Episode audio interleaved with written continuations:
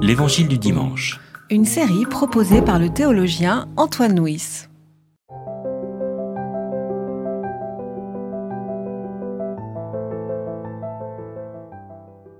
Que votre cœur ne se trouble pas. Mettez votre foi en Dieu. Mettez aussi votre foi en moi. Il y a beaucoup de demeures dans la maison de mon Père. Sinon, vous aurais-je dit que je vais vous préparer une place? Si donc je m'en vais vous préparer une place, je reviens vous prendre auprès de moi, pour que là où moi je suis, vous soyez vous aussi. Et là où moi je vais, vous en savez le chemin. Thomas lui dit, Seigneur, nous ne savons pas où tu vas, comment en saurions-nous le chemin? Jésus lui dit, C'est moi qui suis le chemin, la vérité et la vie. Personne ne vient au Père sinon par moi. Si vous me connaissez, vous connaîtrez aussi mon Père. Et dès maintenant vous le connaissez, et vous l'avez vu. Philippe lui dit, Seigneur, montre-nous le Père, et cela nous suffit. Jésus lui dit, Il y a si longtemps que je suis avec vous, et tu ne me connais pas, Philippe Celui qui m'a vu a vu le Père. Comment peux-tu dire, toi, montre-nous le Père Ne crois-tu pas que moi je suis dans le Père et que le Père est en moi? Les paroles que moi je vous dis, je ne les dis pas de ma propre initiative. C'est le Père qui, demeurant en moi, fait ses œuvres. Croyez-moi. Moi je suis dans le Père et le Père est en moi. Sinon, croyez à cause des œuvres elles-mêmes. Amen. Amen, je vous le dis. Celui qui met sa foi en moi fera lui aussi les œuvres que moi je fais. Il en fera même de plus grandes encore, parce que moi, je vais vers le Père. Michel, d'abord le tout premier verset. Que votre cœur ne se trouble pas. Les disciples sont-ils euh, troublés dans la compagnie du Christ à ce moment-là, dans le récit? Ah, il n'y a pas de doute, oui. Parce que euh, Jésus, il revient trois fois finalement dans son discours d'adieu. N'ayez pas peur, euh, que votre cœur cesse de se troubler, l'affliction a, a, rempli votre cœur, etc. Donc ça doit être quelque chose d'important. Puis moi, personnellement, je m'y retrouve bien parce que, bah parce que je me sens plus un chercheur de Dieu qu'un croyant. Et mon angoisse, c'est peut-être justement la suite du verset. Vous croyez en Dieu, croyez aussi en moi. Il me semble qu'aujourd'hui, c'est peut-être plus facile de croire en Christ que de croire en Dieu. Bon, ça, je crois que la relation entre le Christ, entre le Père et le Fils, euh, traverse en tout cas toute cette partie de l'évangile de Jean. Et d'abord, par rapport au fait que les disciples soient troublés, il y a quand même un peu quelque chose, c'est que quand on regarde juste la séquence précédente, on voit quand même Jésus annonce que Pierre le reniera. Oui et que donc, euh, euh, pour les disciples qui ont suivi Jésus depuis si longtemps, l'annonce de leur propre trahison, de leur propre manque de foi, il y a quand même de quoi être troublé à cette annonce. Oui, et puis déjà par l'annonce du départ de Jésus, c'est quand même plutôt stressant, j'imagine, pour eux. Enfin, moi, quand je lis ces, ces pages, je sens l'angoisse. Je la sens respirer, cette angoisse. Parce que, alors, en fait, peut-être il faut entendre que euh, ces chapitres 14, 15, 16 de l'évangile de Jean, euh, c'est quelque chose qui est spécifique à Jean, c'est-à-dire qu'on ne retrouve pas dans les autres évangiles, et qui est entre le dernier repas de Jésus et son arrestation. Euh, Jésus, sous la forme un peu d'un testament, délivre à ses, à ses, disciples, à ses plus proches, ce qui est le, le cœur, l'essence même de son message. Et donc, il y a à la fois dedans de l'essentiel, du fondamental, et nous le voyons bien à travers le texte que nous avons lu, et puis à la fois il y a, il y a une vraie gravité dans ce, dans ce moment de l'évangile. Oui, tout à fait, oui. Ce moment de l'évangile. Alors, euh, que votre cœur ne se trouble pas, et puis tout de suite, il dit, il y a beaucoup de demeures dans la maison de mon Père. Alors, qu'est-ce que c'est cette notion de, de foi comme demeure? Oui. Multiples demeures. Ça a été très utilisé par euh, l'écuménisme. Hein. Euh, le romancier Gilbert Cesbron écrit quelque part euh, Oui, c'est certainement Dieu le Père qui est le propriétaire de la maison, mais les locataires se disputent à chaque étage. alors, donc, je crois qu'il faut quand même se demander qu'est-ce que c'est que cette, cette maison. Il me semble que bibliquement, c'est toujours le lieu de la présence de Dieu. Enfin, soit de façon matérielle, enfin, dans l'Exode, par exemple, la tente de la rencontre, ou bien dans la suite euh, des livres de la Bible, c'est le temple de Jérusalem lui-même. Et puis il me semble que quand même au fil des, siècles et grâce aux prophètes, la notion de demeure de Dieu se spiritualise de plus en plus. Et puis finalement, ça peut indiquer la, volonté de Dieu. par exemple, dans le psaume 52, comme un olivier verdoyant dans la maison de Dieu, je compte sur sa fidélité. Enfin, ce n'est pas une maison matérielle, quoi, de, toute évidence. Puis il me semble que souvent, dans le, Nouveau Testament, c'est un peu une image de, l'Église. Hein. par exemple, dans, les Hébreux, la maison, c'est nous. C'est quand même très fort, je trouve. La maison, c'est nous. Non, mais moi, ce que j'aime bien dans cette notion-là, c'est quand on évoque la foi, habituellement, on associe à la, on associe à la foi la, croyance. Hein, on croit ou on croit pas. Mmh. Là, c'est la foi comme une demeure, comme une maison, comme une habitation. C'est que la foi, c'est pas uniquement une démarche intellectuelle, mais c'est quelque chose dans lequel on est invité à habiter. Oui. Et puis, dans ce texte, il y a cette place en disant que, d'une certaine façon, chacun a sa demeure. Chacun a sa demeure, oui. Hein, la, demeure unique. Et moi, ce que j'aime beaucoup là-dedans, c'est de dire que euh, la foi est singulière à chacun. La maison est singulière à chacun. Mmh. Il y a un, commentaire de, du livre de l'Exode. À un moment, quand Dieu se révèle à Moïse, quand Dieu appelle euh, Moïse dans les livres de l'Exode, il dit je suis le Dieu d'Abraham, le Dieu d'Isaac et le Dieu de Jacob. Et alors les sages, quand ils voient ce verset, ils disent, mais pourquoi Dieu dit-il ça et ne dit-il pas, je suis le Dieu d'Abraham, d'Isaac et de Jacob Pourquoi répétition Le Dieu d'Abraham, le Dieu d'Isaac, le Dieu de Jacob Et répondent à leur question en disant, mais parce que le Dieu d'Abraham n'était pas le même que le Dieu d'Isaac, qui n'était pas le même que le Dieu de Jacob. évidemment, c'était le même, mais la façon d'entendre Dieu, ou la relation de l'humain à Dieu, n'était pas la même pour Abraham, Isaac et Jacob. C'est que chacun a une façon singulière d'habiter euh, la, demeure de Dieu, et c'est un peu ce que je retrouve dans ce, dans ce passage-là, quand euh, euh, Jésus dit Je viendrai faire votre demeure, comme si chacun avait sa demeure singulière.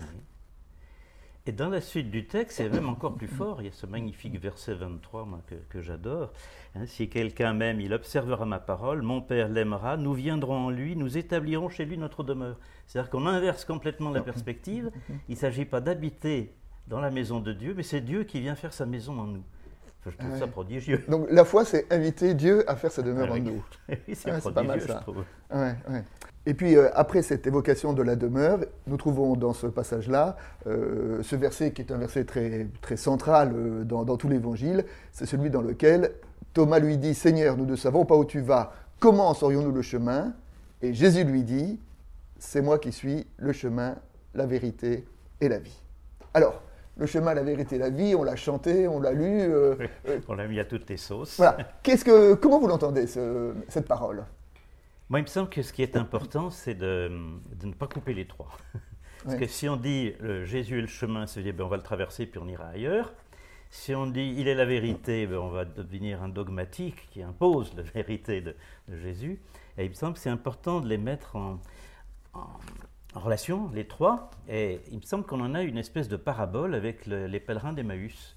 Hein, finalement, ils marchent, ils sont sur le chemin. Jésus leur explique les Écritures ils en ont le cœur plein de joie, il faudra qu'on y revienne d'ailleurs, c'est important, la joie. Au fond. Et puis ils retournent vers la vie. Hein. Quand ils retournent à Jérusalem, ils, étaient dans la mort et ils retournent vers la vie. Donc ils découvrent en marchant une certaine façon de vivre selon Jésus. Mm. Ouais. Et ça, ça me semble très très fort. ce que j'aime bien dans l'articulation de, ces trois mots, c'est qu'il y a la vérité est encadrée par le chemin et par la vie. Et d'une certaine manière, la question de la vérité, c'est la question qui nous, qui nous agite, qui nous préoccupe lorsqu'on lit l'Évangile. Et là, ce que Jésus nous dit, c'est que la vérité de l'Évangile, c'est à la fois un chemin et une vie. Et j'aime bien cette association-là. Hein. Un chemin parce que euh, la foi est d'abord un chemin.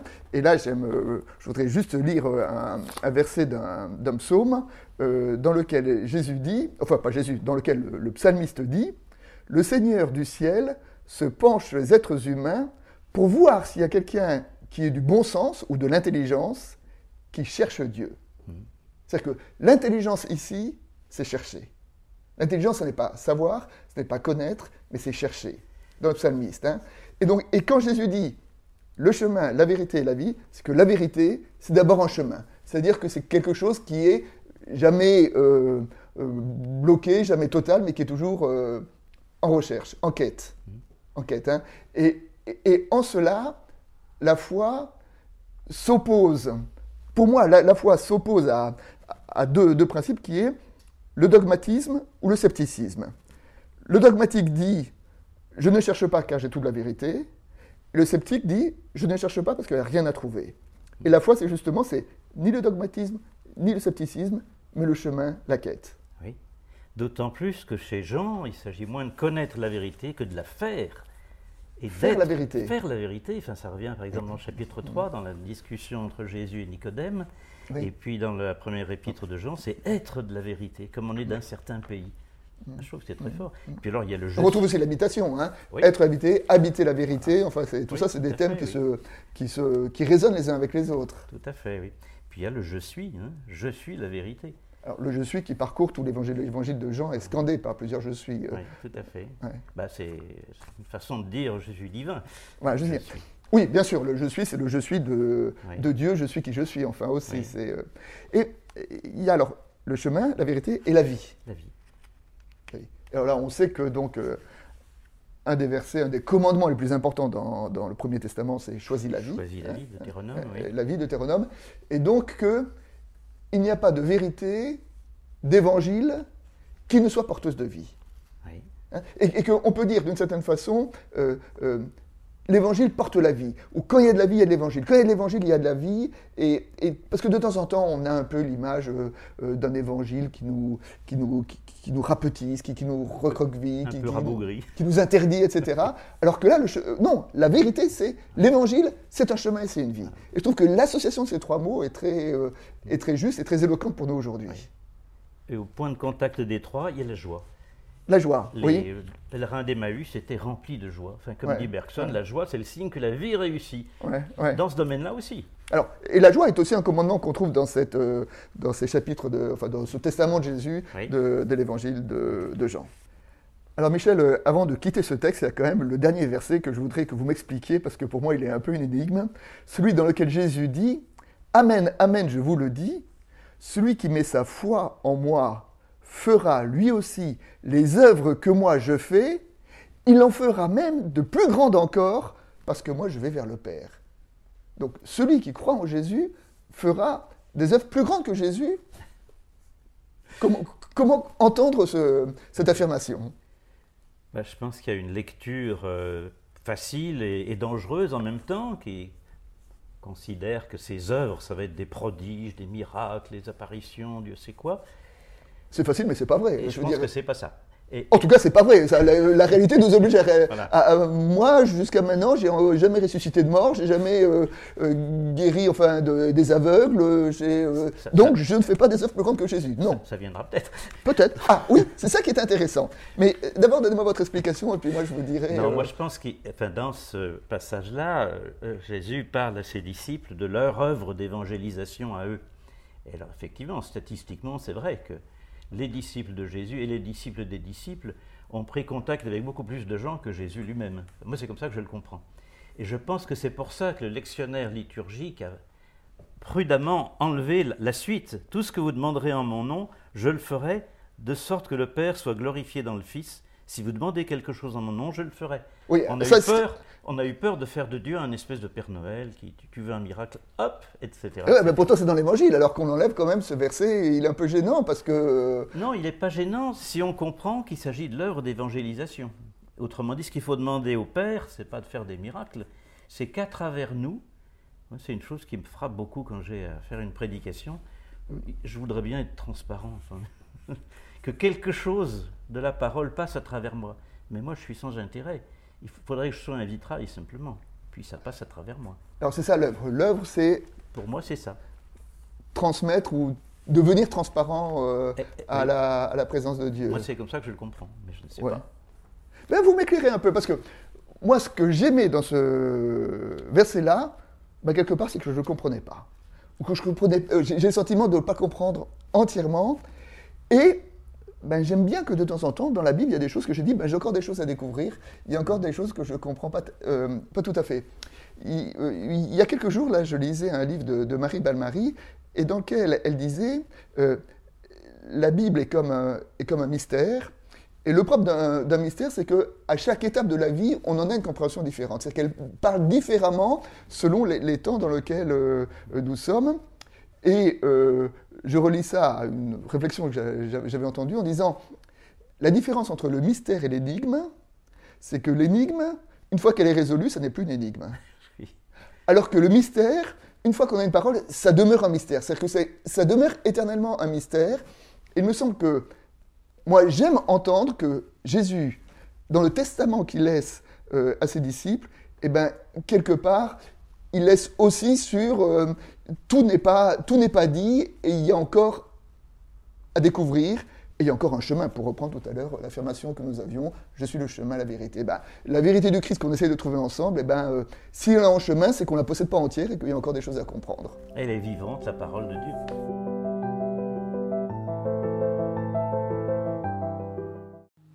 C'était L'Évangile du dimanche, Une série de regards protestants, enregistré par Antoine Nuis. voix off, Dominique Fano-Renaudin.